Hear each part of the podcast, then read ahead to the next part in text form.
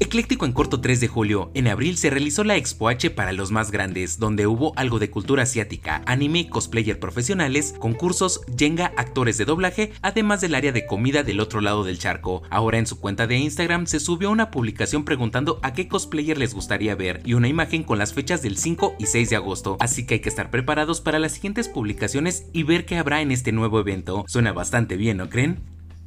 Por si te lo perdiste, surge Lord Inmovilizador en Guadalajara, quien fue grabado por un testigo en el momento donde destruye la araña que le habían puesto agentes de tránsito, a quienes confrontó todo por estacionarse en la línea amarilla. Ahora es buscado para que pague más de 9 mil pesos como sanción y además enfrentar a la Fiscalía del Estado. Vaya, vaya, ¿tú qué piensas de este ciudadano?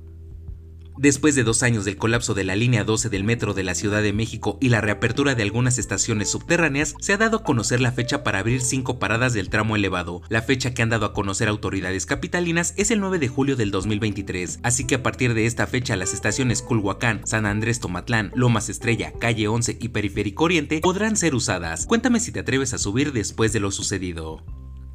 Por si no lo sabías, a Shoji Morimoto le pagan por no hacer nada, su verdadera vocación. Este ciudadano japonés terminó la carrera de física y no se acomodó en ningún trabajo, así que se comenzó a rentar con las personas para hacerles compañía, escucharlas, ver una película e incluso viajar en helicóptero, generándole ganancias de 65 mil dólares al año. Cuéntame si te gustaría un trabajo así. Finalmente, el 1 de septiembre se discutirá si se aprueba la reducción de horario de 48 a 40 horas a la semana. La propuesta menciona que por cada 5 días de trabajo se tengan 2 días de asueto con el propósito de mantener la salud física y mental de los trabajadores, para que puedan equilibrar su vida personal y la laboral. Y los empresarios dicen que primero deben de adecuar el camino después de aprobar los 12 días de vacaciones, pero los trabajadores mexicanos ya están más que puestos para esta reducción de horario laboral. Así que dime en los comentarios si estás a favor o en contra. Soy Andrés Valeria y comentar, dar like y compartir para seguir creciendo. Que estés muy bien y la pases mucho mejor, porque esto es...